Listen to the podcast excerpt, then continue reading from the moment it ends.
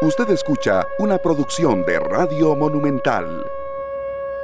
La radio de Costa Rica, 3 con 7 minutos. Bienvenidos, muchas gracias a todos por estar de nuevo en esta tarde acá en Monumental 93.5 FM, www.monumental.co.cr. Estamos también en Facebook Live en Canal 2 Costa Rica. Muchas gracias a Glenn Montero, Sergio Castro, Paul Ulloa, Luzania Víquez y un servidor Esteban Arone. Le damos la más cordial bienvenida hoy de nuevo con ustedes después de unos días en los que, bueno, recargamos mucho baterías.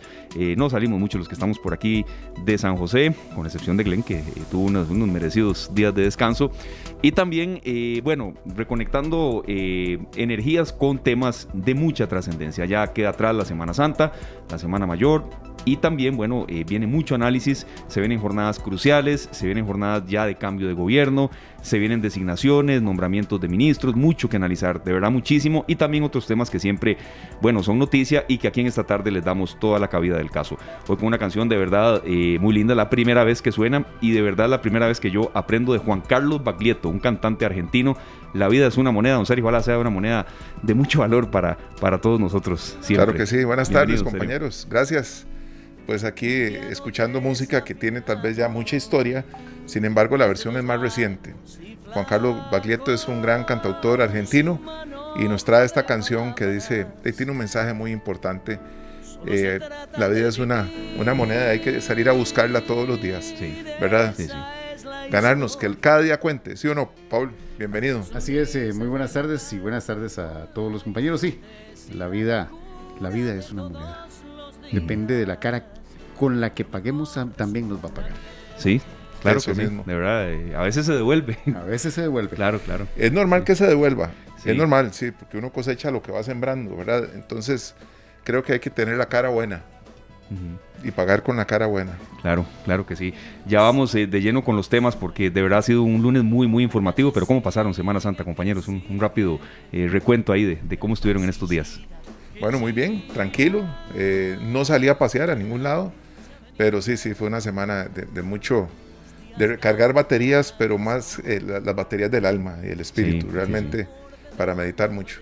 Viera que, que en, mi, en, mi, caso casi que igual, serio, muy poco paseo, de verdad, uno no es que esté tan viejo, no, no, tanto así no, pero a veces le huye un poco a los molotes, sí. Bueno. Y cuando hay hijos pequeños también eh, eso pesa. Bueno, usted? No, no, muy tranquilo, muy tranquilo. Eh, en mi casa, con la familia, en actos religiosos, así que sí, vamos a. Perfecto. Ya vamos con usted, Paul. Como siempre hemos dicho, eh, en la radio no hay un guion tan establecido y tampoco tan, tan lineal. La noticia eh, no tiene hora y la radio es inmediatez. Muy rápidamente saludamos a Marco Ureña desde New Jersey, que nos envía el saludo. No, no es él, creen es otro que nos está saludando desde New Jersey y le agradecemos mucho por el saludo a Marco Ureña desde los Estados Unidos. María Milagro Vargas Amador nos saluda desde Zarapiquí, Cari Blanco y José Alonso Jiménez Martínez eh, también nos envía el saludo. Gracias a todos por estar con nosotros. Venimos con una semana muy, muy cargada de análisis. Y usted nos dice, Paul, con qué arrancamos, porque ha sido eh, un día de reuniones claves, ya de nombramientos, se, van terminando algunas especulaciones, estamos con cambio de gobierno a muy pocos días y ya ahora sí algunas noticias muy, muy confirmadas. No voy a, hacer mucho, mucha presentación, ya está con nosotros Juan Enrique Soto de Noticias Monumental, que eh, nos da los detalles desde Casa Presidencial de la reunión de esta tarde entre el presidente de la República, Carlos Alvarado, y el presidente electo don Rodrigo Chávez. Se reunieron ya hoy por primera vez y todos los detalles nos los trae Juan. Adelante. ¿Qué tal, don Paul? El saludo de las buenas tardes para usted, a Esteban, a Luzania, a Sergio y a las personas que sintonizan a esta hora, esta tarde. Así es, el presidente electo Rodrigo Chávez sostuvo una reunión de una hora, poco más de una hora, con el presidente de la República, Carlos Alvarado, este lunes en Casa Presidencial, una reunión en la que se abordaron temas sobre eh, la inflación, además del suministro de alimentos. El presidente electo Rodrigo Chávez habló sobre los temas que se abordaron en esta reunión que les decía duró poco más de una hora. Es el primer encuentro que sostienen eh, el presidente electo y el presidente de la República, el primer encuentro que sostienen desde que don Rodrigo Chávez figura como presidente electo del país. La sostienen acá en Casa Presidencial y tuvo la participación de la vicepresidenta Mary Munive, también el vicepresidente electo don Estefan Brunner y la encargada del equipo de transición, doña Natalia Díaz. De parte del gobierno actual estuvo presente también el vicepresidente Marvin Rodríguez, la ministra de la presidencia Yanina Dinarte y el ministro de Comunicación Agustín Castro en esta reunión. Como les decía, el presidente electo Rodrigo Chávez habló sobre temas como la inflación, también sobre el suministro de alimentos y también sobre nombramientos de puestos que se deben hacer de forma urgente. Es lo que ha dicho el presidente electo que fueron los temas que se abordaron en esta reunión, además de que el presidente Carlos Alvarado ofreció ayuda para que esta parte técnica por lo menos avance lo más pronto posible. Vamos a escuchar las declaraciones que brindó el presidente electo Rodrigo Chávez. Al señor presidente de la República, don Carlos Alvarado Quesada, la cordialidad que ha tenido en recibirnos en la Casa Presidencial, haber tenido una discusión muy constructiva donde discutimos la transición de un gobierno a otro, cómo caracteriza de una manera fraternal y amistosa la tradición democrática de esta patria nuestra. Eh, tuvimos una conversación muy fructífera, muy buenos consejos, los cuales obviamente eh, valoro mucho. Nos enfocamos en temas de organización de la transición, de cómo van a trabajar los equipos a partir de cuando terminemos de anunciar el gabinete, pero también discutimos temas de interés nacional de urgencia. Discutimos la situación global, eh, la presión inflacionaria que hay en el mundo, eh, los temas de las, eh, la, la oferta y disponibilidad de alimentos. Don Carlos tiene algunas propuestas que me parecieron muy interesantes. Estamos coordinando, discutimos nombramientos de puestos que eh, hay que incluyendo juntas directivas eh, y otros puestos que va a nombrar la Asamblea Legislativa. También ayuda de una manera muy gentil. Esta tarde Bien, escuchábamos las palabras del presidente electo Rodrigo Chávez sobre los temas que se abordaron en esta reunión. Cabe destacar que ya tenemos el nombre del primer o de la primer ministra de esta eh, próxima administración de don Rodrigo Chávez. Se trata de doña Natalia Díaz, quien figurará como ministra de la presidencia. Es el anuncio que ha hecho hoy el presidente electo Rodrigo Chávez. Pero también vamos a escuchar al presidente Carlos Alvarado, que se ha referido al balance de esta reunión y le ha enviado un mensaje a todo el equipo de don Rodrigo Chávez de que le desea lo mejor, porque desearle a él lo mejor sería hacérselo también al país y es por eso que vamos a escuchar al presidente Carlos Alvarado.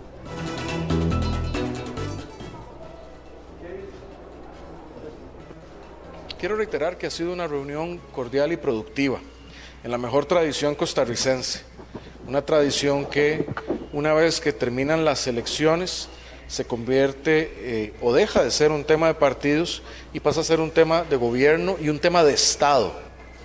La transición pacífica, ordenada y democrática es algo que ha caracterizado a Costa Rica como una de las democracias más sólidas del mundo y de América Latina así constatado por varios indicadores, y hoy eh, damos honor a esa tradición que nos caracteriza. El gobierno de la República ha puesto a disposición del presidente electo y de su equipo eh, las facilidades que están a su alcance para hacer que la transición sea oportuna, que la transición sea ágil y que les permita eh, iniciar sus funciones de la, de la mejor manera. Eh, como lo ha dicho don Rodrigo, eh, nos hemos puesto a la orden en caso de acelerar algunos procesos que requieran hacer, sobre todo administrativos o logísticos, ya sea en el caso del traspaso de poderes o en otro tipo de eh, incluso nombramientos que faciliten acelerar este, este proceso. Agradecer también a mi equipo, porque son ellos y ellas quienes llevan adelante esta transición, ellos y ellas están instruidos para que aquellas personas que estén ya designadas, como lo es obviamente el caso de los vicepresidentes, pero demás personas, pues empiecen a transicionar con los actuales jerarcas para que les den la información más actualizada, el estado de la cuestión y puedan comenzar sus, eh, su quehacer cuanto antes. Lo más importante, creo, de resaltar de, de este encuentro si bien hemos discutido cosas de la transición, de la situación internacional, eh, de la coyuntura política, creo que lo más importante de resaltar son dos cosas. Uno, la fortaleza democrática de nuestro país. Algo que tenemos que proteger todas y todos. Eso no es solo la tarea de un presidente, no es solo la tarea de un gobierno, es una tarea de toda la ciudadanía, de los medios de comunicación, de todos los partidos políticos. Tenemos que, y de todos los poderes de la República, tenemos que respaldar nuestra democracia, nuestra forma de vida pacífica. Esta tarde Bien, escuchábamos las declaraciones del presidente de la República, Carlos Alvarado, luego de esta reunión que sostuvo con el presidente electo, don Rodrigo Chávez. Hacer un balance de lo que se dijo después de esta reunión. También estuvo eh, brindando declaraciones la ministra de la Presidencia, Yanina Dinarte, y la próxima ministra de la Presidencia, doña Natalia Díaz, según anunció hoy el presidente electo Rodrigo Chávez. Doña Natalia Díaz confirmó que se tendrán eh, acercamientos esta semana con las eh, fracciones legislativas electas de cara a las sesiones extraordinarias. Además, adelantó, ya se había dicho, pero eh, confirmó doña Natalia Díaz que esta semana se estará anunciando la primer, eh, el primer paquete de ministros que estarán conformando el próximo gabinete. Evitó decir cuántos ministros serán, sin embargo también confirmó que sigue recibiendo currículums de personas que estarán formando parte eh, del próximo gabinete ha explicado el proceso también de reclutamiento que, tiene el, eh, la parte de transición del presidente electo don Rodrigo Chávez y es por eso entonces que eh, la próxima ministra de la presidencia, eh, doña Natalia Díaz, ha anunciado entonces que esta semana se, se darán a conocer esos nombramientos de ministerios y también de jerarcas de presidencias ejecutivas. De parte de la ministra de la presidencia, Janina Dinarte, se le hizo la consulta sobre el posible hackeo de los sistemas del Ministerio de Hacienda que mantienen una caída desde horas de la mañana. Doña eh, Yanina Dinarte evitó referirse también al hackeo de los sistemas, ha dicho que eh, se espera recabar toda la información para poder eh, darle la información a los contribuyentes, hacer un tema tan delicado, sin embargo, pues en redes sociales se ha hablado también de hackeos. Además, eh, dijo que se recaba toda la información necesaria para lo del tema del aguacate. Recordemos que la Organización Mundial de Comercio le, pidió a Costa Rica suspender las medidas sobre el tema del aguacate importado HACEP, aguacate mexicano. También evita la ministra de la Presidencia, Yanina Dinarte, referirse a ese tema. Ambos equipos, tanto el de transición del presidente electo Rodrigo Chávez como el equipo designado por el presidente de la República, Carlos Alvarado, sostendrán reuniones esta semana en el plano técnico para el proceso de transición. Ya les decíamos entonces, se anuncia hoy a doña Natalia Díaz como ministra de la presidencia. Ella anuncia que hoy, eh, o más bien esta semana, se darán a conocer los nombres de los primeros ministerios y también personas que integrarán las presidencias ejecutivas. Sigue recibiendo currículums de personas para conformar ministerios y presidencias ejecutivas. Sostendrá reuniones con los próximos diputados de cara a las sesiones extraordinarias, es lo que se ha informado hoy luego de esta reunión entre el presidente de la República, Carlos Alvarado, y el presidente electo, don Rodrigo Chávez. Ustedes tienen más información en esta tarde. Gracias a nuestro compañero Juan Enrique Soto, que nos daba todos los detalles de esta reunión, eh, esta primera reunión entre el presidente de la República, Carlos Alvarado, y el presidente electo de eh, don Rodrigo Chávez, parte de esta eh, de este periodo de transición. Esta reunión ya se esperaba fue anunciada primero entre pasillos, por decirlo así, hasta en horas ya más tarde es que se logra confirmar. Incluso eh, Noticias Monumental lo confirmó antes de las 11 de la mañana y se confirmó que iba a haber esta, esta reunión para este primer encuentro entre don Carlos y don Rodrigo. llama la atención esas cosas del destino, ¿verdad? Claro. Eh, lo que vos decías ahora, Sergio. Sí, claro. El eh, anterior jefe con su ex ministro de Hacienda, ahora presidente electo de la República. Claro, en, iguales, en iguales condiciones los dos, ¿verdad? Totalmente, sí. Los dos con, un rango idéntico. Entonces, eh, debe ser algo complicado llegar a, a, un punto medio en donde tal vez se han dicho muchas cosas durante una campaña eh, Demasiadas, claro, sería. Pero, pero en debates y demás. Yo, resalto la madurez que tiene la política costarricense, de que eh, pese a todas esas diferencias que hubo, porque sí existieron diferencias, eh, están ahora reunidos y en una etapa de transición normal, tranquila, sin muchos sobresaltos y de una forma eh, de una forma democrática, que eso siempre es. Bueno, yo sí quería hacer dos, apuntes muy concretos porque ya tiene usted un invitado, Paul, en, sintonía con lo que decía Sergio y usted también, Paul, que creo que don, don Rodrigo ha, bajado un poco el tono que, tuvo en campaña y, de verdad se siente más eh, una intención de conciliar, de recibir consejo, de recibir ayuda, de, de buscar incluso canales se reunió con don José María Figueres, ahora lo que apuntaba Sergio con Carlos Alvarado. Y además que, que, es lo que todos necesitamos, ¿verdad? Eh, y eso que usted decía, Paula, hay, otros, hay otras latitudes en que de dos personas así, que tuvieron tantas diferencias antes, de nunca más se pueden volver a sentar. Y aquí eso pasa. don, Carlos, que le desea lo mejor y como él lo dice, desearle lo mejor al, futuro, al, al, actual presidente recién electo, ¿verdad? Es desearle lo mejor a Costa Rica. Sí. Estamos a dos semanas, de que dos semanas y un poquito más de, de que asuma, 20 días para que asuma la presidencia de don Rodrigo. Y, y empieza, eh, y empieza en menos tiempo, porque ya el primero de mayo estamos hablando del cambio de, diputados en la Asamblea Legislativa. El 2 de, de, mayo es el último informe del presidente Carlos Alvarado ante la nueva Asamblea Legislativa. O sea, es una transición de poder muy rápida, demasiado rápida y en la que eh, el reto, el principal reto, no solo es el proceso de transición, sino también que el equipo nuevo, el equipo del presidente electo, eh, sepa ajustarse a la dinámica del, del, ministerio, de los ministerios. Y el nombramiento, los nombramientos deben ser lo antes posible. Lo decíamos antes de Semana Santa. Bueno, venía la Semana Santa, estaba ahí eh, como encajonada. Claro. Y eso, eso eso provoca eh, de, alguna manera un atraso en todos, estas, todos estos trabajos de nombramientos y todo.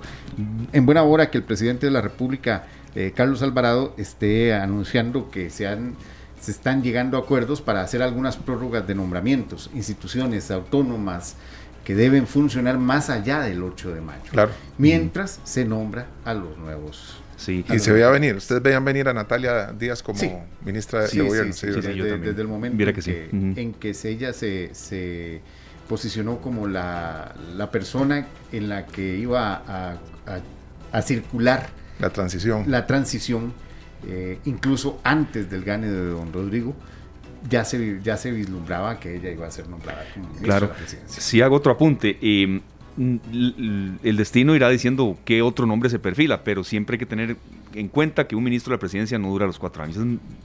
Tendré que hacer memoria, pero es muy difícil. Bueno, don Rodrigo eh, Sánchez, don Rodrigo Arias es el de los pocos, ¿sí? pero por supuesto, es hermano, era el hermano del presidente. Sí, sí, sí. Eh, y sí.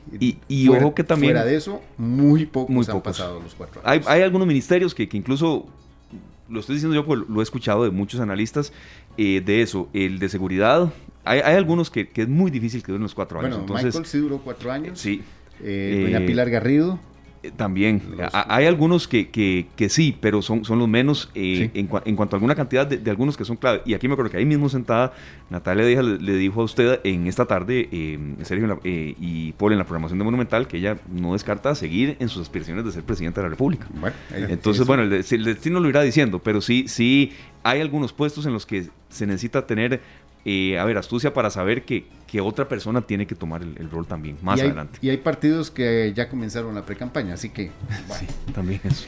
El otro tema del día, compañeros, que eh, también nos ha llamado muchísimo la atención es el problema que está presentándose en el Ministerio de Hacienda luego de que eh, el sistema de ATV fuera de, prácticamente esté de baja este sistema de, que utiliza, se utiliza en el Ministerio de Hacienda para poder eh, hacer las declaraciones de los pagos de impuestos que hoy tocaba, hoy tocaba ya eh, hacer esta presentación. Tocaba, ¿por qué? Bueno, se hace todos los 15 de cada mes.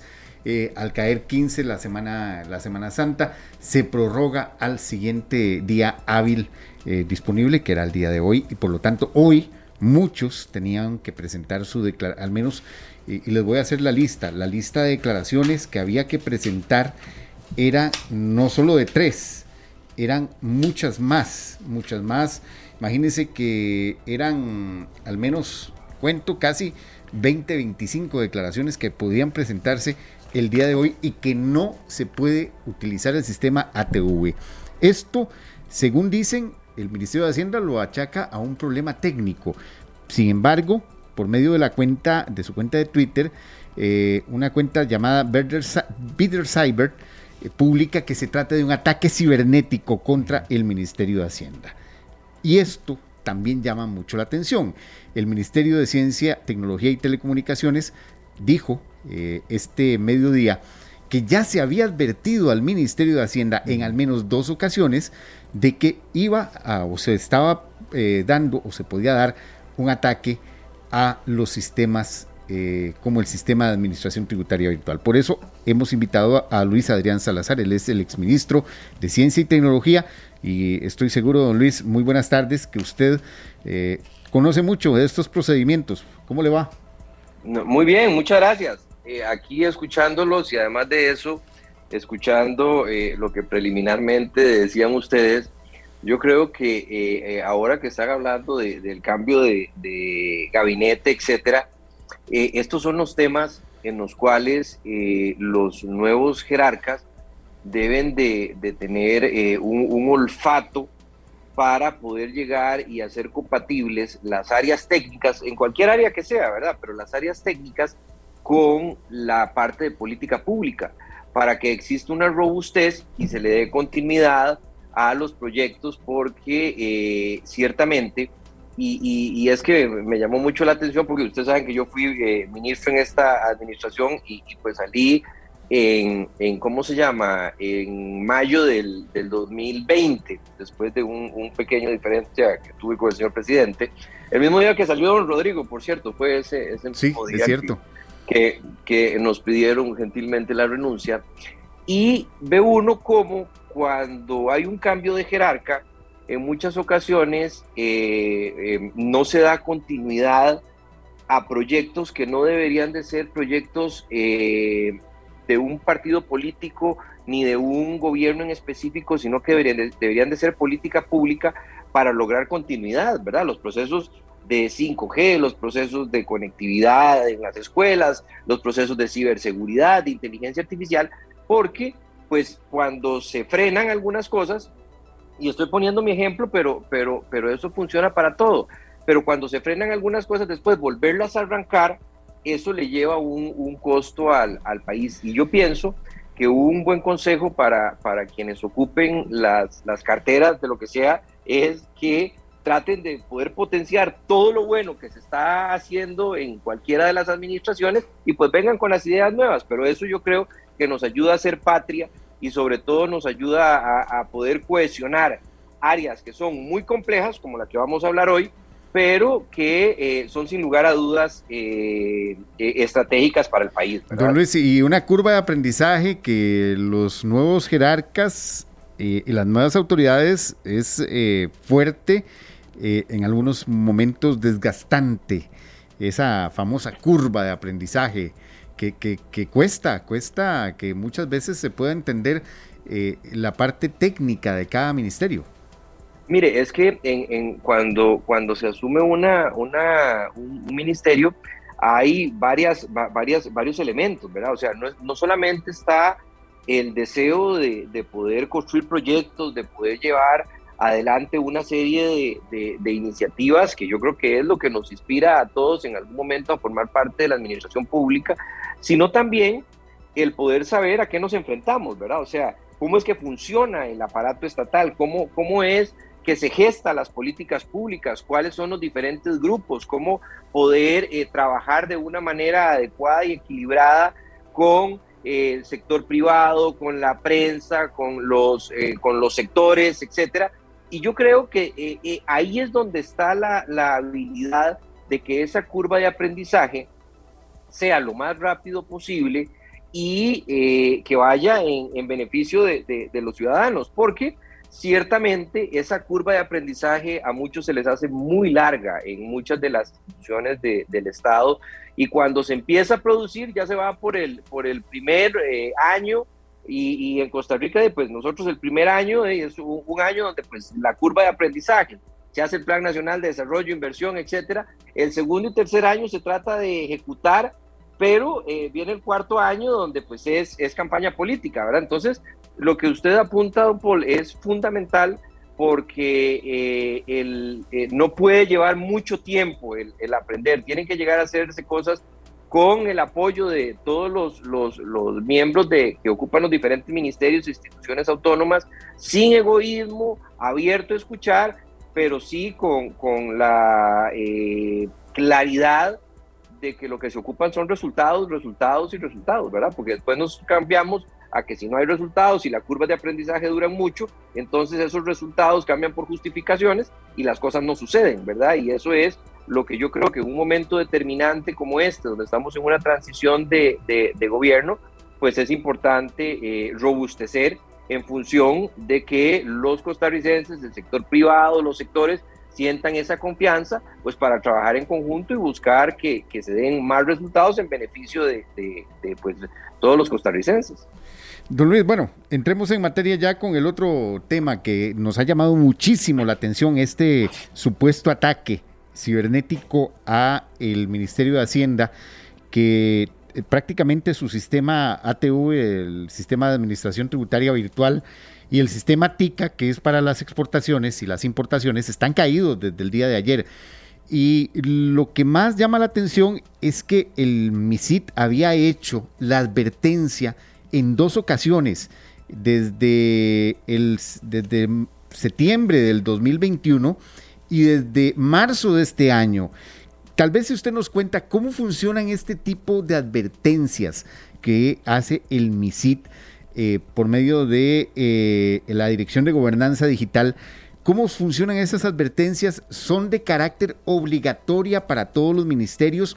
Porque de, eh, si es confirmado de que hay un ataque cibernético, de, estamos hablando de que ahí hubo un, una enorme omisión en ese sentido. Mire, cuando uno va manejando en una carretera, y está lloviendo y entonces hay señales de tránsito que le dicen a uno que disminuya la velocidad, que pueden haber eh, piedras en el camino, que la calle se pone resbalosa, pues yo creo que, lo que dicta la lógica es hacer caso, ¿verdad? Porque si no podría tener uno un, accidente. Vea, yo, yo quiero, eh, y, y, a todos los radioescuchas, nosotros estamos en un mundo que es cada vez más digitalizado y eso lo vemos en, todo momento. O sea, andamos con nuestros teléfonos celulares que cada vez tienen más aplicaciones donde estamos más conectados para mensajería de texto, para chequear redes sociales, para hacer una cita médica, para poder validar un concepto que utilizamos, para poder buscar o ver una película. O sea, estamos muy, muy, muy conectados. En Costa Rica más o menos la penetración de telefonía celular, nada más para que vean el nivel de conectividad que tenemos, es de alrededor de un 96%, o sea, tenemos casi 1.6 líneas de teléfono celular, o sea, una penetración de 160% de teléfonos celulares donde estamos conectados. Entonces, cada vez más las instituciones del Estado, pues la idea es que para poder dar un mejor servicio, para poder simplificar trámites, para poder lograr mayor eficiencia, pues vayan en un proceso de digitalización. Y esos procesos de digitalización nos hacen pues cada vez más dependientes de la tecnología, nos dan más beneficios, pero como todo hay un, riesgo que es muy importante. Yo creo que hay tres tecnologías en este momento y para entender el ecosistema que son fundamentales y vamos a hablar de una, que es el tema de 5G, eh, inteligencia artificial y ciberseguridad. O sea, cómo nos protegemos nosotros, cómo protegemos al, al sector privado, cómo protegemos a las personas dentro del ciberespacio. Y entonces, eh, en esto, pues sabemos que hay buenos y hay malos.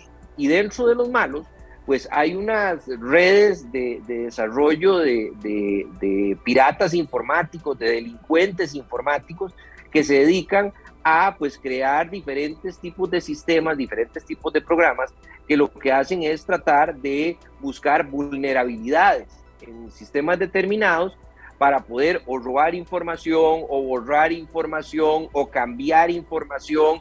Entonces, vean ustedes un, ejemplo que, hemos estado viviendo eh, en, estos últimos meses, después de la invasión eh, rusa a, Ucrania, pues se dio una serie de ataques informáticos que llevaban toda una eh, dirección de borrar información de los sistemas ucranianos e incluso en algún momento, pues no solamente hablamos de sistemas de información, o sea, no hablamos solamente de sistemas y bases de datos, datos nuestros, sino también podemos hablar de aeropuertos, podemos hablar de, plantas hidroeléctricas, podemos hablar de hospitales, porque todo está cada vez más conectado.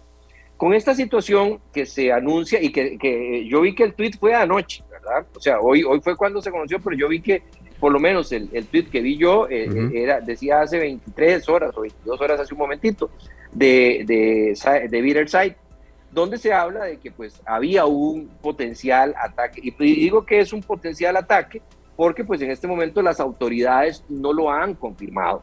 Entonces, ¿qué cosas son importantes y qué cosas preocupan? Cuando estamos nosotros en un mundo tan digitalizado, el sistema de la ciberseguridad, y esto lo he venido repitiendo desde hace mucho, debe dejar de ser un tema importante a convertirse en un tema prioritario. Porque hablaba en una, en una entrevista un día de estos y me decían, ¿cuáles pueden ser las potencialidades de un ataque informático? ¿Solamente robo de información? No, pues también vidas. O sea, si apagamos un hospital, si abrimos una planta hidroeléctrica, o sea, puede que esto genere, y en este momento tal vez, y hablaba en aquel instante, nosotros no éramos objetivos militares para lo que ocurrió entre Rusia y Ucrania a nivel cibernético, pero de que de un momento a otro nos podían volver a ver y eso era simplemente eh, pues muy sencillo de atacarnos. Vean que ah, el, el, 15 de, de, abril el FBI eh, pues eh, hablaba de que había habido un ataque de un grupo de ciberdelincuentes llamado Lazarus Group, que lo que hicieron fue que tenía conexiones con Corea del Norte y entonces fueron responsables de un robo por 620 millones de dólares en criptomonedas porque adicionalmente a eso, la economía digital trae que no solamente hayan muchísimos y miles de datos personales en las, en las diferentes bases de datos, sino que también ahora pues el dinero es cada vez más digital, las criptomonedas son un medio de pago eh, que, que, se utiliza a nivel global. Y entonces bajo este escenario lo que corresponde es que yo creo que para pasar de una, eh, eh, la ciberseguridad de importante a prioritaria, sin lugar a dudas, y yo espero que el próximo eh, eh, presidente, don, eh, Rodrigo, pues tome una decisión en ese sentido, logre el poder meter en el Consejo Nacional de Seguridad o en el Consejo de Seguridad Nacional, que no sé si funciona, pero esperaría que funcione y si no tienen que reactivarlo, porque el tema de la ciberseguridad es un día que un día sí y otro también va a tener, va a seguir teniendo afectaciones. Ahora bien, lo que usted me preguntaba hace un momento, los diferentes países, porque uno de los temas fundamentales dentro de los temas de poder eh, repeler para poder hacer frente a, los ataques informáticos o a las amenazas informáticas es la colaboración entre los diferentes eh, países. Cada uno de los países, vea, eh, la semana pasada, imagínense que en España se firmó un decreto ejecutivo para convertir lo que era la ley del Plan Nacional de Ciberseguridad, perdón, lo que era el Plan Nacional de Ciberseguridad convertirlo en ley para poder darle más de mil millones de euros y enfocarlo a, temas de 5G, porque pues, se ve que el tema de la ciberseguridad es eh, un, elemento fundamental. Entonces, existe un, un, departamento, se llama el CECIR, que es el centro que se encarga de monitorear y poder coordinar con diferentes países, ver cuando hay amenazas, ver cuando hay algún tipo de riesgo y compartir pues todo aquello que se supone que potencialmente podría pasar o que podrían ser debilidades a las demás instituciones del Estado. Entonces, lo que entiendo del comunicado de prensa que hizo el, el, visita a mediodía es que ellos ya habían hecho una advertencia a, eh, al, Ministerio de Hacienda sobre, estos, sobre, sobre esta situación, lo cual entonces nos pone en eh, una eh, foto que es muy clara y es que eh, puede que haya jerarcas que no les interese el tema de ciberseguridad a pesar de que manejen temas muy complejos y eso es un problema.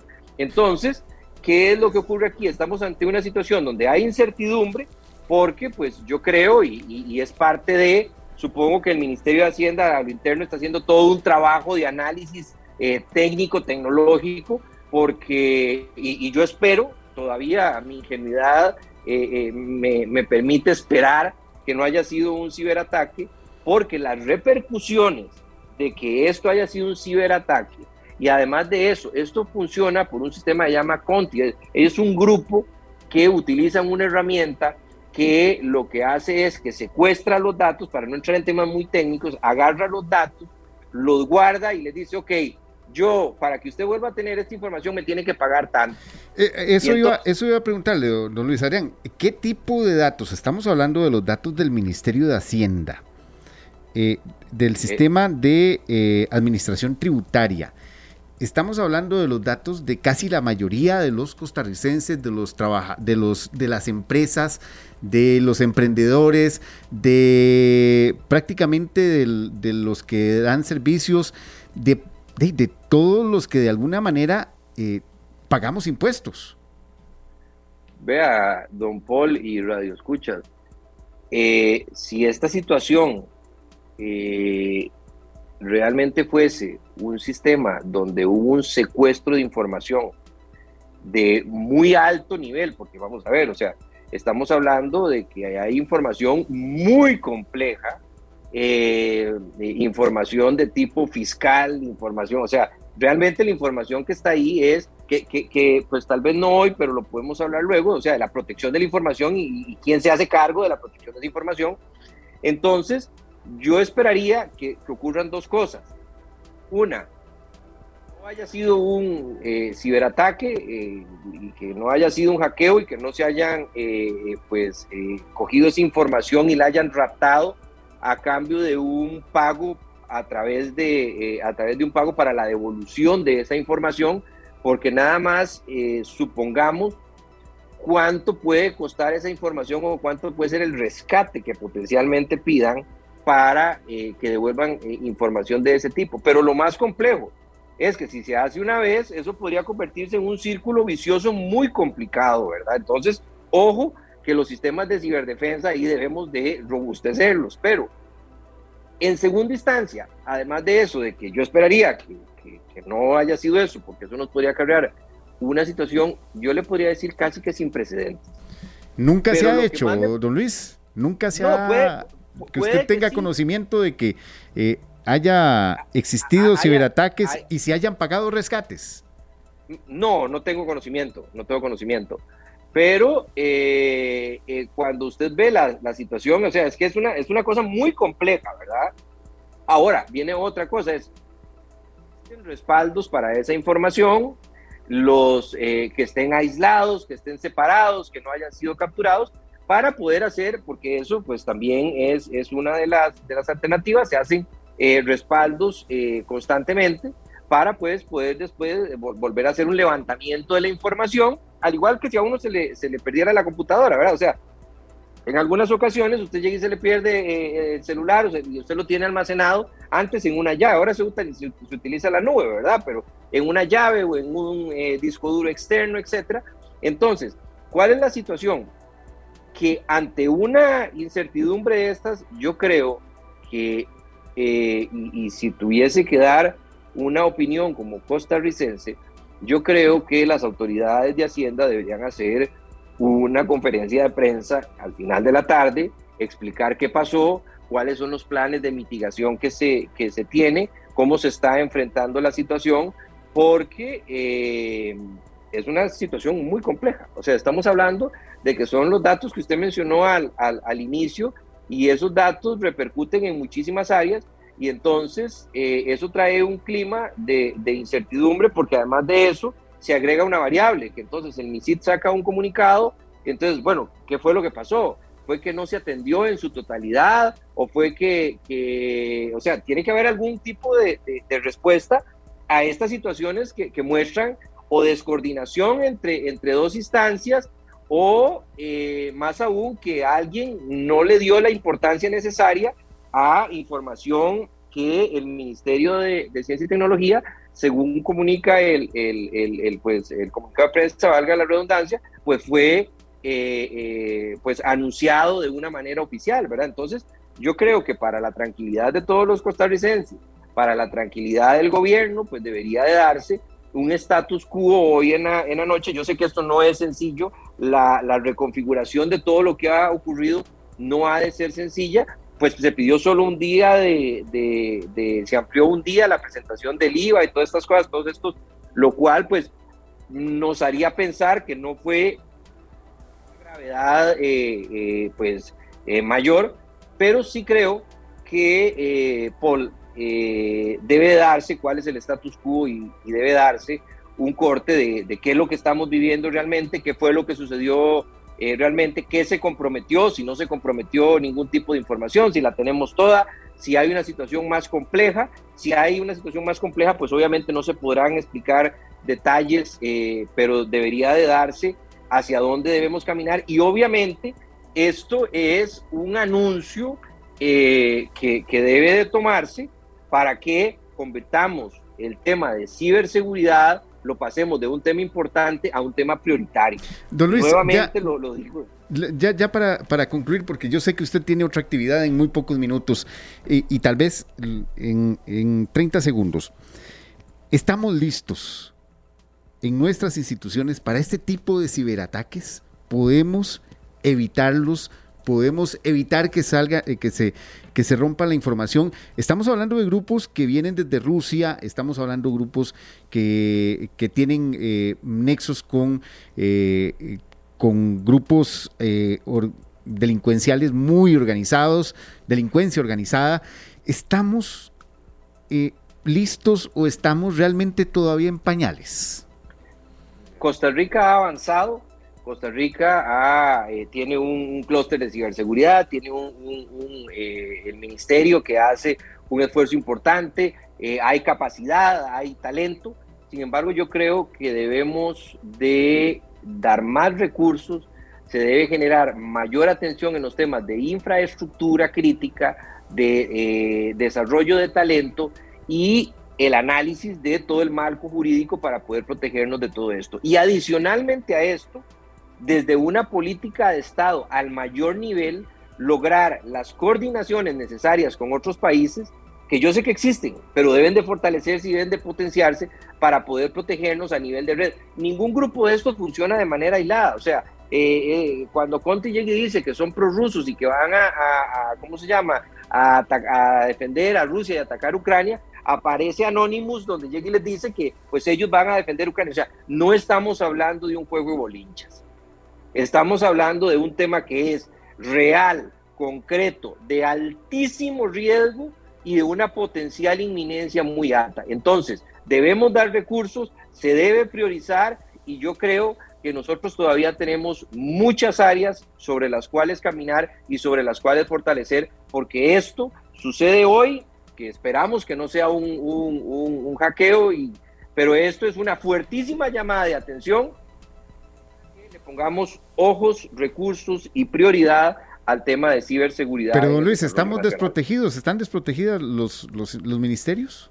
¿Realmente? Mire, yo, yo, yo, yo ahí podríamos hablar de varias cosas. Es que, digamos, cuando estamos hablando de infraestructura, puede que haya algunos ministerios o haya algunas instituciones que estén protegidas, que utilicen sus sistemas para eh, protección perimetral, para protección interna, de todo lo que tiene que ver eh, con ciberseguridad, pero un tema que, que al menos yo considero, nunca se está al 100% seguro.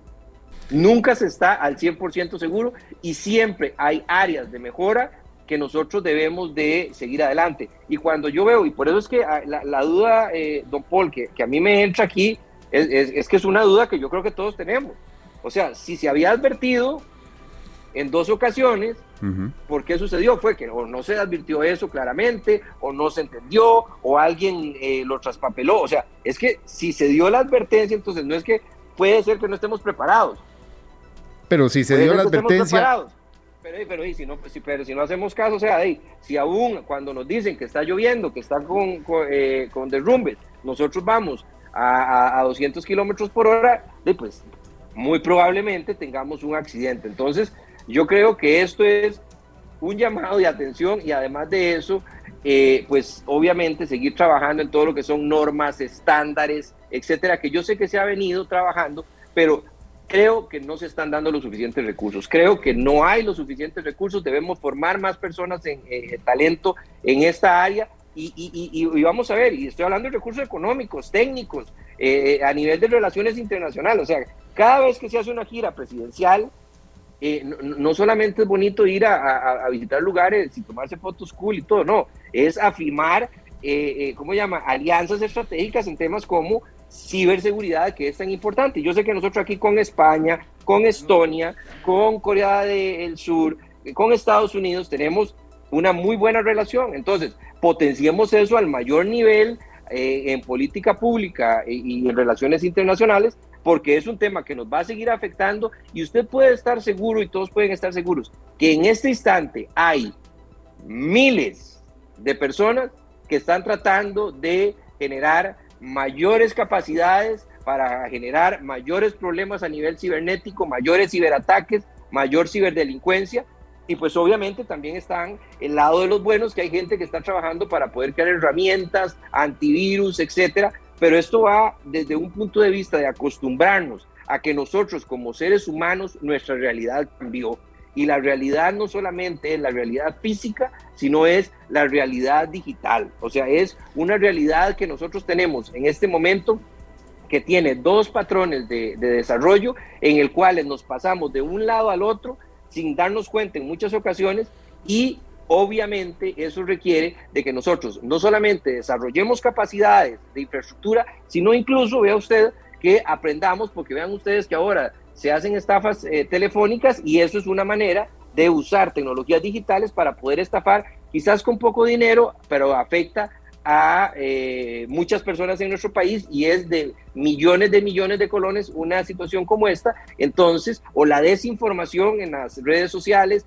o sea, este mundo digital en el cual nosotros convivimos es igual que el mundo físico y las acciones en el mundo cibernético tienen resultados y tienen consecuencias en el mundo eh, físico y así de manera para, para ambos lados. Entonces, siento que esto debe ser una prioridad, no debemos quitar el dedo de la llaga y sobre todo resultaría muy importante el que haya una explicación de qué fue lo que sucedió, que traiga calma, porque eh, en estos momentos creo que la situación de haber sido un ataque y de poder tener las consecuencias máximas, máximas, estamos en una situación sin precedentes para poder eh, ponerlo en las dimensiones correctas. Le agradezco mucho que nos haya atendido y nos haya eh, clarificado eh, cómo está la situación en este asunto de, de cómo funciona este, estos sistemas de,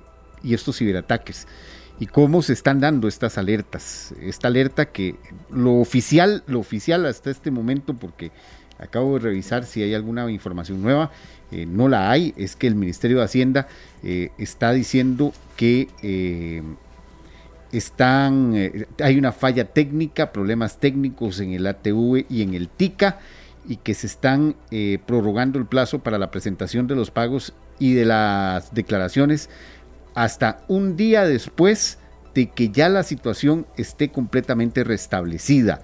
Y todavía no se sabe a esta hora cuándo, cuándo se podrá restablecer. A este momento no se sabe.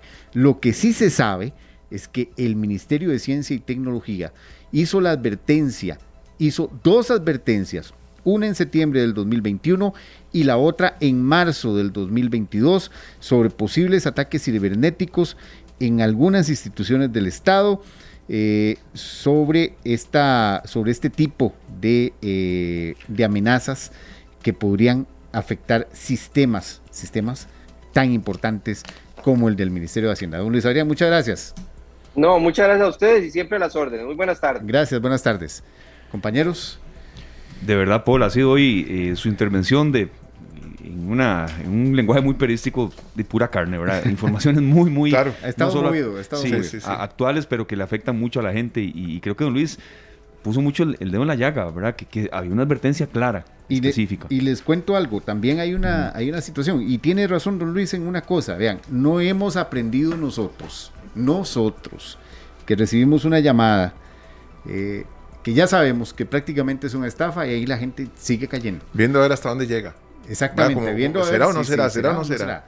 Por eso, hay, muchas veces que, ya uno sabe que es una completa estafa y uno lo que hace es eh, darle cuerda, lo que decimos darle cuerda para que, para que caiga solito. Pero hay gente que realmente cae y si cae en este tipo de cosas que ya se han advertido muchas veces, ahora imagínense, bueno, veámoslo a nivel macro, en donde son instituciones que reciben las alertas y que no hacen nada. Claro, les voy a ser sincero, eh, eh, todas las instituciones tienen gente especializada para eso. Y si vos estás recibiendo la advertencia de que viene el lobo, viene el lobo, viene el lobo, ya deberían haber aprendido a oír cuando aúlla. Claro. ¿Verdad? Así que esto le vamos a seguir dando mucha pelota.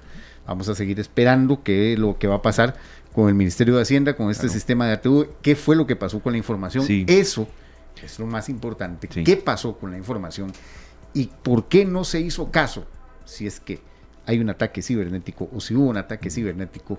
¿Por qué no se hizo caso? ¿Por qué no se atendieron esas, esas eh, advertencias. En ese tipo de advertencias, cuando uno dice, se escuchan pasos de animal gigante, ¿verdad? y, después, si te majan, Exacto. ya sabes por qué es. Claro. Pues muchas gracias y gracias a invitamos a escucharnos ahí arriba. Vamos a hacer un ejercicio aquí en esta tarde. Quizá va a ser todos los lunes. Un pequeño balance de los últimos cuatro años de gestión en economía, en ambiente, en salud, con distintos especialistas a, aportar un poco, a ver qué, qué estuvo bien, qué estuvo mal. No todo estuvo tan mal, eh, pero sí hay puntos en los que creo que, especialistas nos pueden ilustrar eh, cómo fueron estos cuatro años y, qué le espera a don Rodrigo y su gabinete. Así es. ahí estaremos en, sintonía. Muchas gracias. Gracias. Gracias, Juan. Las 3.58, vamos a bajar un poco de revoluciones en un lunes muy movido, muy noticioso y de mucho análisis, don Sergio, y agradeciéndole de verdad a la gran cantidad de gente que ha estado conectada con nosotros eh, en esta hora de información y análisis. Por supuesto, bueno, vamos al corte con Soledad Pastoruti, esto dice Fina Estampa, una canción con muchas versiones, una que me encanta, la de Caetano Veloso, pero esta en vivo es espectacular. Ya regresamos. Son las 4 de la tarde con 6 minutos. Muchas gracias a todos por continuar acá en esta tarde. Gracias de verdad por su compañía, por arrancar semana eh, con nosotros. Y bueno, como les decíamos antes de la pausa, agradeciéndole muchísimo a los que están con nosotros, pero también a los especialistas que siempre nos ayudan a interpretar las noticias, de que eh, vamos a iniciar, mm, posiblemente será todos los lunes en algunas cuestiones eh, tal vez de agenda, cuando haya transmisiones deportivas, pues variaremos el día, pero de aquí durante unos, unas semanas un análisis de los distintos aspectos, como ustedes escuchaban en esta cortina de presentación, eh, de un balance. Eh, Sergio, de los cuatro años que ya se nos van, del gobierno de Carlos Alvarado, del Partido Acción Ciudadana, eh, qué estuvo bien, qué estuvo mal, qué pudo estar mejor.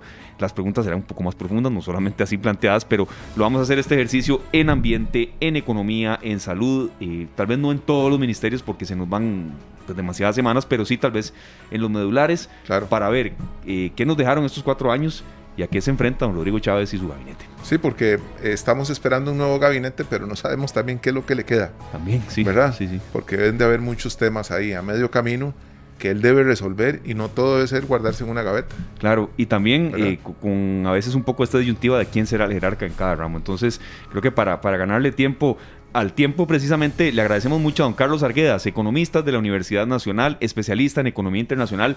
Don Carlos, muchas gracias de verdad por habernos escuchado. Eh, yo sé que usted entiende muy bien la premura de la noticia. Estábamos con nuestro compañero director de Noticias Monumental, Pablo Ulloa, y estas informaciones procedentes desde Casa Presidencial. Le agradecemos incluso que haya estado en sintonía con nosotros. Y entrando en materia, en la parte económica, eh, la pregunta de qué nos dejaron estos cuatro años sería quizá muy, muy global y tomando en cuenta el contexto de la pandemia miles de empleos afectados, cierres, eh, déficit fiscal, desempleo por las nubes, precio de la gasolina que ni se diga, pero tal vez en materia económica, ¿cuáles sienten ustedes como economistas, y sé que han trabajado mucho en esto también, que fueron eh, las principales deficiencias y hasta cierto punto algunos aciertos que se puedan haber generado? Y ahí partiremos Sergio y yo también con algunas consultas y bienvenidas las de los oyentes en el eh, Facebook Live, Canal 2 Costa Rica. Bienvenido, don Carlos, muchas gracias por su compañía de nuevo. No, muy buenas tardes a, vos, Esteban, y a Sergio. Un gusto saludarlos. Entendemos precisamente la premura, eh, la, la premisa de la, noticia.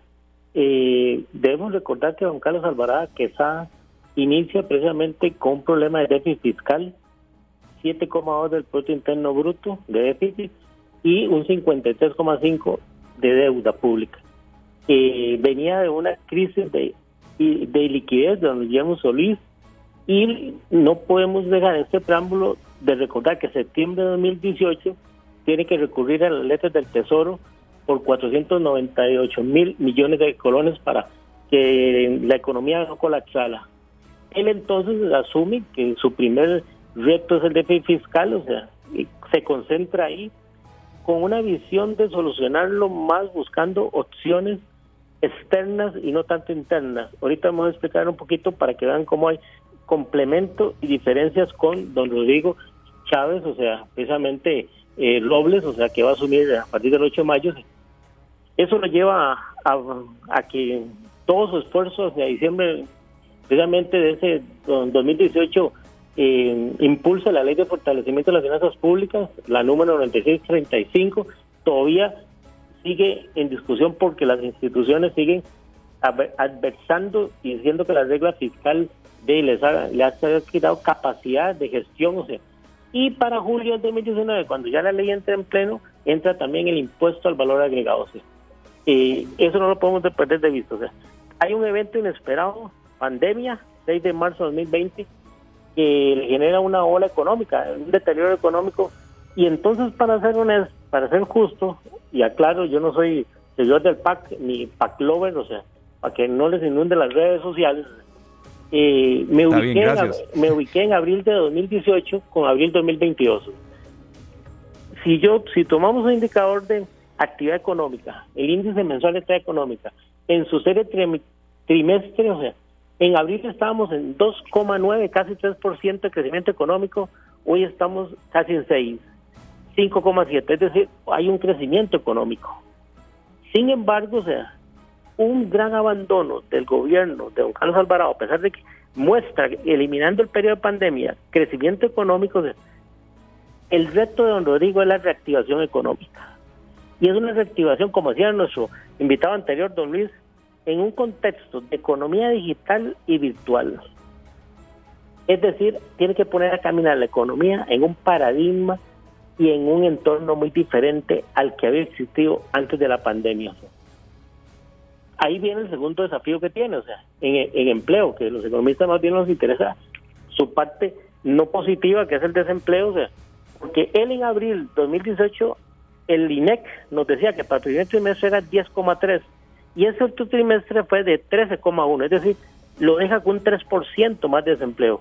Que alguien podría pensar precisamente que es bajo, porque ha venido recuperándose de aquel 24% que genera la pandemia lógicamente, don Rodrigo tiene un reto adicional porque es un desempleo a nivel de estructural. ¿Qué quiero decir? Que tiene que generar, mediante educación no formal, mediante estrategias de emprendimiento y educación técnica, empleabilidad, generando habilidades y competencias para el mercado laboral. Y esa es tremenda, tremenda labor para un gobierno que inicia. Porque debe utilizar recursos económicos para fomentar eso sin deteriorar las finanzas públicas, que es como el gran desafío y que, y que lo saca adelante don, el gobierno de don Carlos Alvarado, Alvarado Quesada. Don Carlos. Dime. Eh, eh, digamos, en muchas ocasiones se compara un gobierno con otro. ¿Qué tan complicado es analizar a una gestión como estas en medio de una pandemia? Porque creo que no es lo mismo, ¿verdad? Eh, estas gestiones en un gobierno con una situación social, una, una situación mundial normal, que llevar y sacar el país adelante, o por lo menos llegar a estas alturas, después, aún todavía estamos con algunos términos de la pandemia, claro, algunas cosas ahí que han cambiado, ¿verdad? Serio, perdone, pero es que eso que usted está diciendo es medular. ¿Y por qué? Porque hasta economías súper preparadas, como cito algunos casos, Chile, eh, Noruega, otras que he leído, no estaban preparadas para algo así y sucumbieron en algunos meses también. Eso, muy importante, don Carlos. ¿Qué tan, qué tan factible es que para un gobierno entrante, acabándose la pandemia, que yo no lo veo de una manera cercana, ¿verdad? Pero que pueda apoyarse en algunas decisiones que tomó este gobierno y que más bien sirvan para que las cosas mejoren a nivel social, económico. Sí, no, no, no, excelente pregunta, Sergio, porque ve que yo traté de comparar abril 18 con abril 22. sí, claro. Casi que metodológicamente yo no me atrevería a compararlos porque hay un elemento totalmente, punto de inflexión, llamamos los economistas, que no lo hace imposible la comparación porque hay una pandemia por medio. Y todavía existe, porque la OMC todavía no ha dicho que ha terminado. O sea, aún así, o sea, como te decía, don Carlos Alvarado le deja unas finanzas públicas en camino ya de recuperación, porque ese 7 que teníamos, volvimos al 5% de fiscal histórico. La deuda todavía está un poquito alta, está casi en el 70% de un 53, pero no, no llegó a los niveles de casi el 100% que pensábamos, o sea, está creciendo la economía. incluso antes de la pandemia, eh, demuestra un crecimiento de casi tres puntos porcentuales, o sea, un desempleo, habiendo tenido pandemia y todo, de abril 18 a abril 22 de 3%, para mí es un gran logro, o sea, y precisamente, o sea, pobreza del 21 al 23 no, no le creció mucho la pobreza, o sea, a pesar de pandemia, y, y un punto adicional eh, en desigualdad, medio por el coeficiente de Gini, o sea, para mí no es desplome. Por eso yo decía que no quería que le andaran diciendo, seguro es un pactista el que está conversando con ustedes. Es que el mismo director del Fondo Monetario Internacional, el 29 de marzo pasado, cuando nos aprobó el segundo desembolso, en su informe de revisión de la economía dice, ha habido un excelente manejo en la parte económica. Es más, yo no descarto de que Rodrigo Cubero Brilli se quede en el Banco Central con Don Rodrigo, porque realmente ha sido uno de los pilares fundamentales del equipo económico. Don Carlos, disculpe. lo conocen del Fondo Monetario Internacional y don Rodrigo es eh, presidente electo debe conocer también. ¿ah? Sí, don Rodrigo, no, no estamos presionando a, que si alguien nos está escuchando que toma decisiones piense así, pero eso que usted está diciendo, don Rodrigo Cubero, varia gente también opina que eh, sería lo conveniente. ¿Cree usted que esa palabra cabe? Eh, ¿Por seguimiento, por, por conocimiento, por expertise? sí, es que es un hombre sumamente calificado, formado bien técnicamente, o sea, conoce los organismos internacionales. Estamos, estamos en medio todavía de un tratado con el Fondo Monetario Internacional y él trabajó ahí. Y además su conducción al Banco Central ha sido muy técnica. Entonces, por eso yo digo que yo no, yo no descarto que sea considerado para que sea nuevamente revalidado en el puesto. Eh, no estoy seguro que otras figuras del equipo económico se queden, pero él estoy casi seguro que lo están considerando. Más por los, los la parte monetaria está muy estable. Vean que con el ingreso del Fondo, el Fondo Monetario Internacional el dólar tiende a bajar casi desde, el primero de abril, estaba revisándolo esos días, del primero de abril a precisamente hoy ha bajado 12 colones por dólar. El tipo de venta de referencia del mercado Monet. Y ya el tipo de venta del mercado mayorista está muy pegado, casi por unos centavos, eh, céntimos de colón, no está igual en el, en el minorista. Entonces realmente, o sea, en la parte económica, ¿Cuál es el reto, Rodrigo?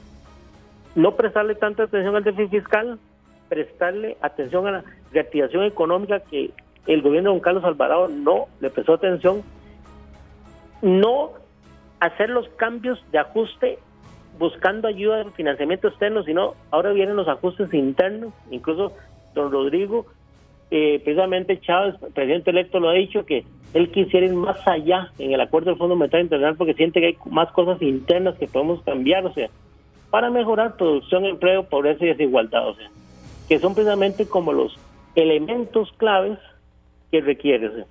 Tiene otro gran reto, o sea, a nivel de política económica, o sea, la política pública que incide en la economía, o sea, tiene que entender que ese país hay asimetrías regionales, territoriales, intergeneracionales, de género. Entonces, la política general no sirve. Tiene que ser una política muy focalizada. La política de reactivación es diferente para una provincia de Limón y dentro de Limón es muy diferente para Matine o sea, y no pensar en políticas generalistas. Solo así vamos a llevar a que haya una mejora en la parte microeconómica. ¿Cuál es esa? La que, los, lo que, la que el ciudadano a pie dice que está mal, porque le está golpeando sus ingresos y sus gastos. O sea, combustible, eh, inflación, eh, materias primas al alza, o sea, eh, eso es lo que el ciudadano a pie está diciendo, me está golpeando, o sea, pero solo entrando al tema de la reactivación, que también ayudaría a bajar la deuda pública, es el tema. Entonces, para mí, o sea, son tres grandes retos, o sea, reactivación, entender que hay un desempleo estructural que requiere nuevas habilidades y competencias para insertarse y tener prioridad en el mercado laboral y la política económica o la política pública que afecta a la economía tiene que ser diseñada muy bien para quien queremos que impacte y mejore al ciudadano de a pie. No es un mal gobierno en la parte económica, o sea, el balance, si usted me pregunta, balance es muy positivo para don Carlos Alvarado. Claro, don Carlos, eh, yo quería eh, profundizar en el tema del el desempleo. Eh, usted ha mencionado algunos eh, indicadores. Creo que usted en esta entrevista ha mencionado, a ver, lo bueno y lo malo. Es decir, y, recalcó el tema de que no es pactor. Yo, yo no entiendo muy bien por qué recalca eso, porque a veces si uno menciona algo totalmente contrario, bueno, entonces uno es totalmente amante de liberación. Uno entiende perfectamente eso. Y si rescata algo que quizá no estuvo tan mal, de este gobierno, entonces, ¿verdad? Y, usted ahí lo, lo, mencionó y aquí es sin filtro la entrevista. En materia del desempleo, em, don Carlos, tiene que ir en vías de que la gente entienda que, ya hay empleos en los que hay que reinventarse, que no es lo mismo ya eh, ser comunicador como el estilo era antes, y me refiero incluso a otras profesiones también. Eh, si uno es dentista, mm, saber y entender que usted ahora tiene que ir más donde el paciente y no recibirlo en la comodidad de un consultorio, pero que también tiene que ir de la mano de una política eh, quizá muy agresiva de, regeneración de empleo. En esa parte, que, siente que, que debe ser la prioridad? Eh, del nuevo ministro y no solamente de trabajo, ahí viene un encadenamiento de economía, comercio, Procomer. Educación, También, educación no formal. Eh, no, no, no, efectivamente, o sea, en empleo, o sea, tenemos que entender primero que, que estamos en un, en un entorno que es más, más digital y virtual. Entonces, por ejemplo, me gusta ese, ejemplo que vos pones precisamente del odontólogo. El odontólogo tiene que entender que ya hoy en día probablemente la gente no use el teléfono para pedir una cita por vía telefónica, sino que busque un WhatsApp o un Instagram para pedir una cita.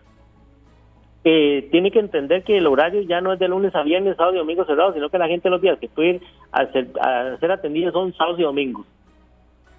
Tiene que entender que ya la visita, que el cliente me busque cada día menos, sino que yo tengo que llegar al cliente.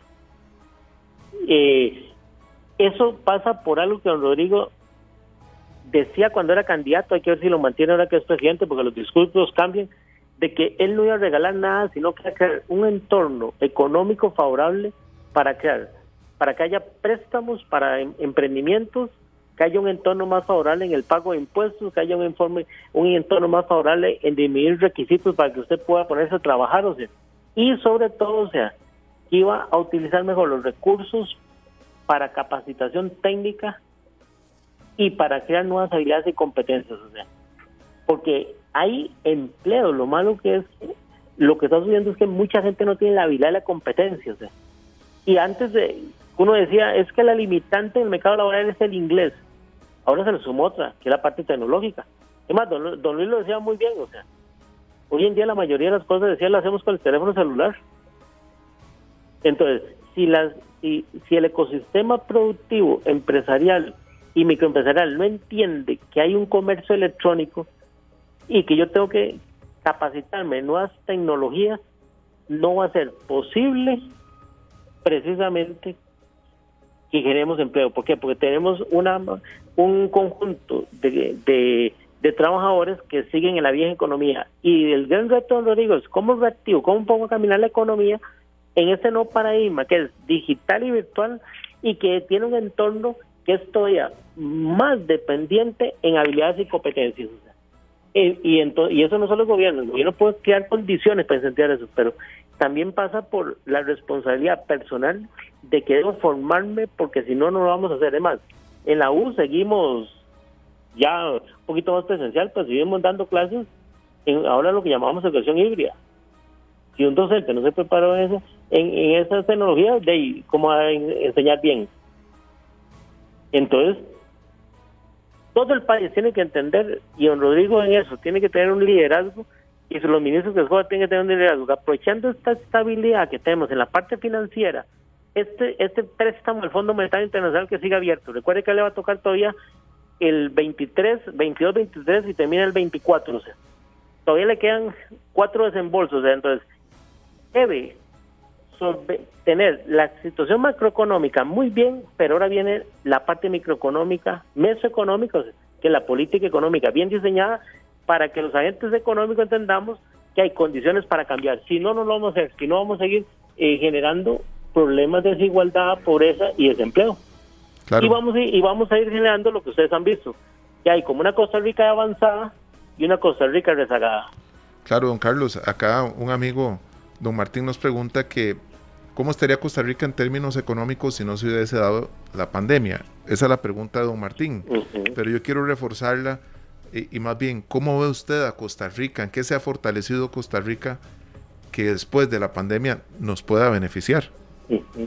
Eh, muy buena pregunta, don Martín. O sea, eh, difícil de contestar porque es difícil proyectar en algo que no sucedió. O sea, eh, si no hubiera habido si no hubiéramos tenido pandemia, probablemente hubiéramos tenido eh, un, un crecimiento de la producción y un desempleo, digamos, muy similar, o sea, al que teníamos en, en el 2018, que era eh, desempleo cercano al, al 10, 12, no el 13, o sea, que vea que está por ahí, ¿cierto?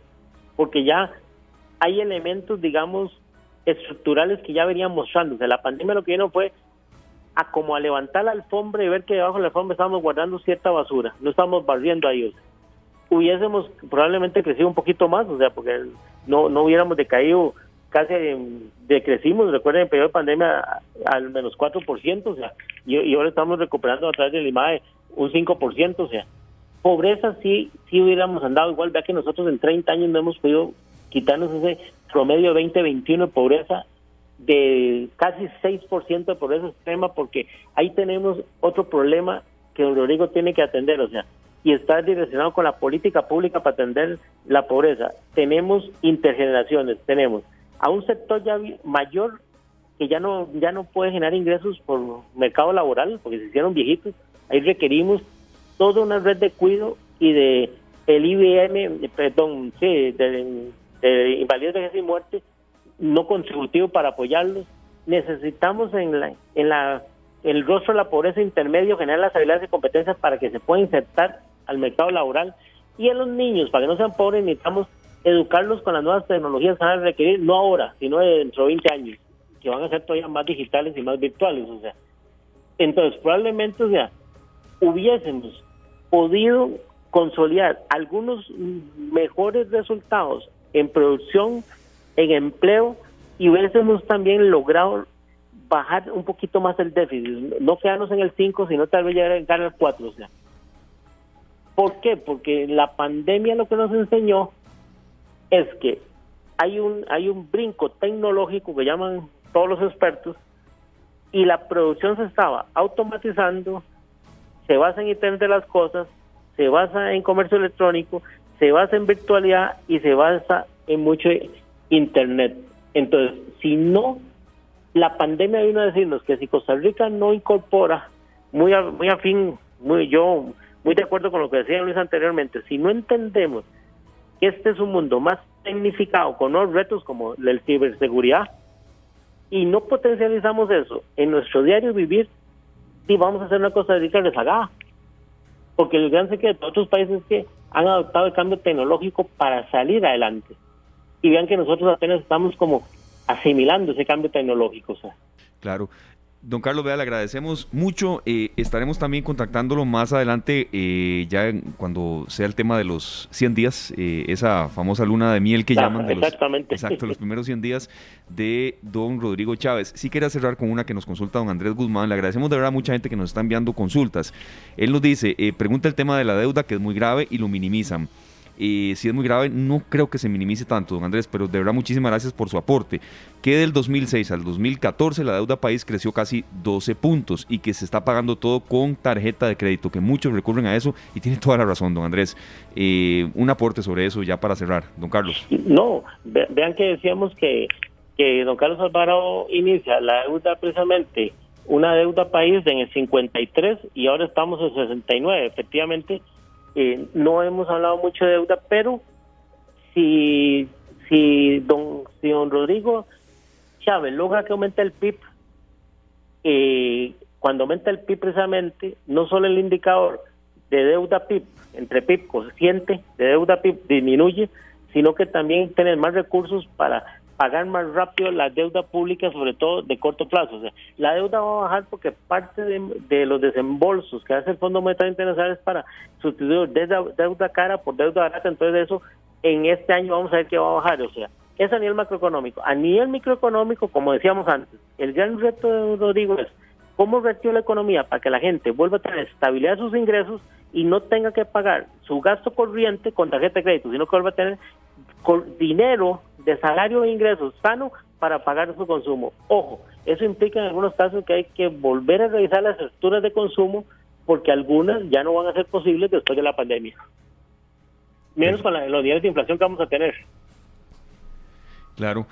Sí, sí, eh, eh, creo que también viene el tema de la, de la educación, eh, don, Fundamental. Carlos, sí, a ver, entender que, que la tarjeta yo sé que no solo para emergencia, serio, ahora lo estábamos comentando en la respuesta que nos, que nos daba don Carlos, pero de verdad, sin, sin dejar de poner un ápice, eh, eh, sin dejar de perder un ápice de atención en lo que estaba diciendo. pero sí, el tarjetazo, uff. Don Carlos y, amigos, todos los que nos acompañan, de, se volvió en, una tabla de salvación, ¿verdad? Porque en realidad hay personas que se quedaron sin un solo ingreso. Mm, exactamente. Y apostaron a que más adelante, con algunas ventajas que dieron los, los los emisores de estas tarjetas que iban a dar un plazo, que iban a dar ciertas facilidades, que en muchos casos no fue así, pero bueno, se ofrecieron estas facilidades, de la gente se apoyó tanto en la tarjeta que de alguna manera, como se dice, quedó amañada. Sí. ¿verdad? Entonces hay que tal vez ponerse un poquito las pilas y saber que la tarjeta no es un barril sin fondo, que más bien se puede convertir en una bola de nieve, ¿verdad? Sí. sí, ahí el consejo de, del economista es que la tarjeta me sirvió de instrumento para solventar la baja de ingresos en el periodo de pandemia. Ahora que mis ingresos empiezan a recuperarse, yo tengo que sustituir algunos gastos de consumo que son no prioritarios para ir abonándole esa tarjeta para que no se me haga una bola de nieve y me lleve a problemas de estrés financiero. Entonces, pero necesito sentarme en las familias y en, las microempresas a decir, bueno, ahora tengo que poner como un gasto fijo ir saldando la deuda de la tarjeta no puedo tratar de restablecer mi consumo antes que tenía antes de la pandemia, olvidándome que utilicé la tarjeta que fue mi tabla de salvación. Entonces, ahí es donde, como ustedes dicen, también se requiere fortalecer esa educación financiera que en el país está tan carente y en ningún plan de, educación, ni en primaria, ni en secundaria, ni en universidad, se da esa materia. Sí, creo que se debería incluir eh, un poco más, ¿verdad? Don Carlos, muchísimas gracias y ahí estaremos en contacto más adelante. ¿Hoy tiene clase a las 5 o cómo estaba su agenda hoy? Mm, no, hoy a, las 6. Entonces, eh, ya me voy a preparar para eso, pero muchas gracias y quedamos atentos. Bonita tarde. Igualmente. Y los, felicito por esta iniciativa porque es muy valiosa para recordar qué pasó en estos 48 meses, como lo dijeron ustedes anteriormente. Muchísimas gracias, don Carlos. Bueno, muchas gracias. Buenas tardes. Puede escuchar unos 40 minutos de Pelando el Ojo. Sabemos que usted es fiel oyente de Monumental. Sí, sí, aquí mientras que estoy haciendo lo que está, ya como me mandaste el link, ahí sigo viéndolos. Muchas gracias. Gracias a usted, de verdad. Era don Carlos Arguedas, eh, quien nos ayuda muchísimo a desmenuzar temas económicos. Eh, escuchó toda la primera parte de esta tarde, sabemos que, escucha muchísimo Noticias Monumental, Matices y ahí va, de verdad conectado. Y, sí nos, nos dio mucho parámetro importante de análisis económico de estos 48 meses, decíamos, sí, cuatro años y eh, lo que le espera al nuevo gobierno, a las nuevas autoridades, como él decía, no solamente de economía, no de educación también, de Procomer, también de eh, Ministerio de Economía, de Economía, Industria y Comercio, muchos sectores mancomunados. Y nos agrada mucho, eh, Sergio, cuando eh, estamos en pleno programa y son los analistas, que la razón de ser de nosotros son los oyentes, pero también en los analistas nos, de verdad nos, nos nutrimos muchísimo. Don Bernardo Aguilar, quien es doctor en gestión y cultura ambiental, y que también es máster en Economía Agrícola aplicada, licenciado en Derecho con posgrado de especialidad en Derecho Agrario y Ambiental, bueno, eh, será el analista que venga la semana anterior, la semana que viene, perdón, eh, en este trabajo que estamos preparando desde la semana anterior, eh, para analizar estos cuatro años que se nos van en esta gestión en materia ambiental, que también hay mucho, de verdad. Bueno, pendiente de esta programación de los lunes también. es muy importante porque vamos a, venir a reforzar también las ideas que tenemos. parte ambiental, de verdad, a veces la gente cree que no es tan medular como la económica, pero hay mucho que analizar. ¿Qué pasó con crucitas? ¿Qué pasó con políticas de cambio climático? Eh, el tema del reciclaje, hemos crecido o decrecido. Eh, hay mucho, hay mucho que desmenuzar ahí. Y tomar en cuenta, en este caso que nombras Crucitas, que eso afecta de manera social también. Uh, el tema de migración, hay un tema que tiene mucho que ver con estos lugares que de alguna manera dejaron de estar protegidos. Así es, gracias a don Carlos Arguedas, entonces economista, a Pablo Díaz que nos colaboró en la producción de esta sección y por supuesto también a Glenn por el contacto y nosotros nos vamos a nuestra pausa comercial número 2. Venimos con más eh, también en esta tarde, vamos a recordar una feria de empleo eh, muy muy importante pero también muy numerosa en cuanto a la cantidad de opciones laborales que se están eh, dando y que sobre todo para la gente haciendo también hilo conductor con lo que estábamos mencionando en la entrevista, le interesa porque el desempleo está en niveles todavía muy muy altos en nuestro país. La pausa y venimos con más. Las 4 de la tarde con 43 minutos, sí, eh, hay una feria de empleo, como decíamos, que eh, de verdad aquí le damos cabida, serio, a todas, sea una que ofrezca 10 puestos, sea una que ofrezca 15, 18, pero esta ofrece, ofrece 2.000 vacantes disponibles. Entonces creo que hay que profundizar un poquito más en una época en la que el desempleo agobia. Claro, y es una, una feria en la que el reclutamiento va, va a tener la presencia de empresas muy importantes, así como Amazon, Hospimédica, Softec, Centro Cultural Costarricense Norteamericano, Scotiabank y muchos más, Esteban. Así es, eh, damos un poco más de detalles. Arrancó hoy 18 de abril y va hasta el 24. Como decíamos, son más de 2.000 vacantes disponibles. Es la cuarta feria virtual de empleo Potenciate 2022 que la organiza precisamente la Universidad Americana. Aquí sí recalcar serio que es virtual, que eh, no es aquellas ferias en las que usted hacía fila, iba con sus papelitos, todo eso ha cambiado. Incluso lo decía el analista don Carlos Arquedas y anteriormente don Luis Adrián Salazar en el, en Bueno, muy importante también todos los consejos que nos han brindado, si uno logra pasar los filtros y, te van a hacer una entrevista virtual. Estar bien preparados, que la, ocasión donde vas a, a dar la entrevista sea adecuada, bonita, limpia conectividad, ¿verdad? Exacto. asegurarse de todo eso. Muy importante, dentro de la oferta de, de empleo se encuentran vacantes en puestos operativos, técnicos, semicalificados, profesionales, administrativos y mandos medios, Esteban. Así es, esta es la dirección www.elempleo.com y ahí ya viene un eh, sitio, un link ya especial en el que usted se dirige a Empresarial Potenciate WAM y ahí ya usted puede ir poco a poco accediendo. Aquí nosotros lo vamos a, ubicar en nuestro Facebook Live de Canal 2 Costa Rica con toda la colaboración de Sergio, perdón Sergio que no se lo di antes, pero ya casi lo vamos a hacer. Linkear ahí nada más el empleo.com, lo vamos a hacer en el, en el próximo corte comercial, pero todos los datos un poco más ya específicos para todos ustedes y ustedes ahí registran su currículum, es necesario, eso sí, que cuenten con una cuenta de correo válida. Pueden aplicar en cualquier momento, ya que la plataforma estará habilitada las 24 horas durante los 7 días de la semana, ser mayor de edad y tener su currículum vitae actualizado. Eso de verdad tiene que ser una, una norma ya en estos momentos de la vida. Muy importante también, Esteban, tomar en cuenta que en ferias anteriores se ha logrado colocar a más de mil personas ¿verdad? en estos puestos. Así es que aprovechar, como, como vos lo decís, tener al día nuestro currículum disponible para poder enviarlo y participar. Claro, así es. Entonces eh, nosotros estaremos reforzando eh, el tema de esta entrevista ya en unos días más, con una entrevista con uno de los, los eh, encargados de esta feria de empleo virtual, pero que lo tengan en cuenta. Ahí en nuestro Facebook Live, Canal 2 Costa Rica, ya en cuestión de instantes estarán todos los detalles. Pero Sergio, antes de ir a la pausa ya final de hoy, creo que esa canción que usted seleccionó para hoy en este último bloque me quedaré solo de amistades peligrosas y requiere un poquito, eh, gracias Glenn, requiere un poquito ahí de, información. Sé que mueve fibras. Ahí claro, no, no, sé, sé. De los mayores de 40. Ah, para mayores. De los mayores de 40. Más o menos, ¿verdad? Cuando sufríamos un desamor, ¿no? claro, claro que sí.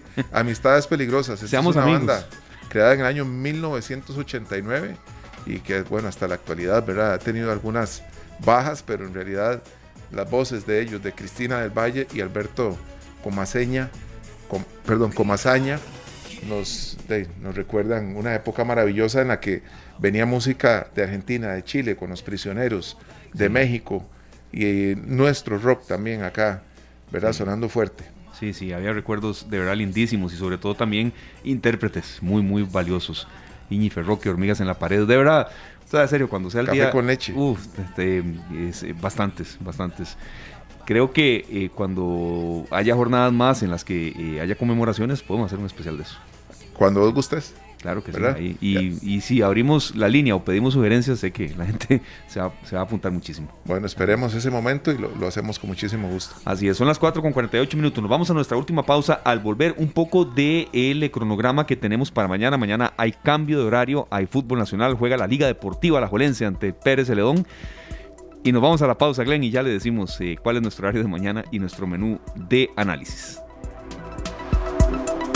4 con 52 minutos, gracias a todos por haber estado con nosotros en estas dos horas de análisis, de información, de noticias, eh, prácticamente de última hora que se generaron desde Casa Presidencial y que usted las escuchó eh, en voz de Juan Enrique Soto allá desde Casa Presidencial con el aporte de nuestro compañero director de Noticias Monumental, Paul Ulloa. Y bueno, mañana martes 19 de abril vamos en horario distinto de 1 y 30 a 3 de la tarde para que nos acompañe en su hora de almuerzo, también en su lugar de trabajo fuera de Costa Rica, gracias a la gente que nos escribe eh, fuera de nuestras fronteras entonces repetimos, don Sergio, martes 19 de abril. Mañana vamos de 1 y 30 a 3 de la tarde acá por los 93.5 FM de Monumental. Perfecto, Esteban. Muchas gracias a todos por acompañarnos. Gracias a Glenn Montero en los controles. Nos vamos con Yamarco de Perú. Gran compositor, gran cantautor.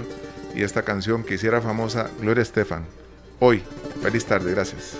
Que la pasen muy bien todos. Este programa fue una producción de Radio Monumental.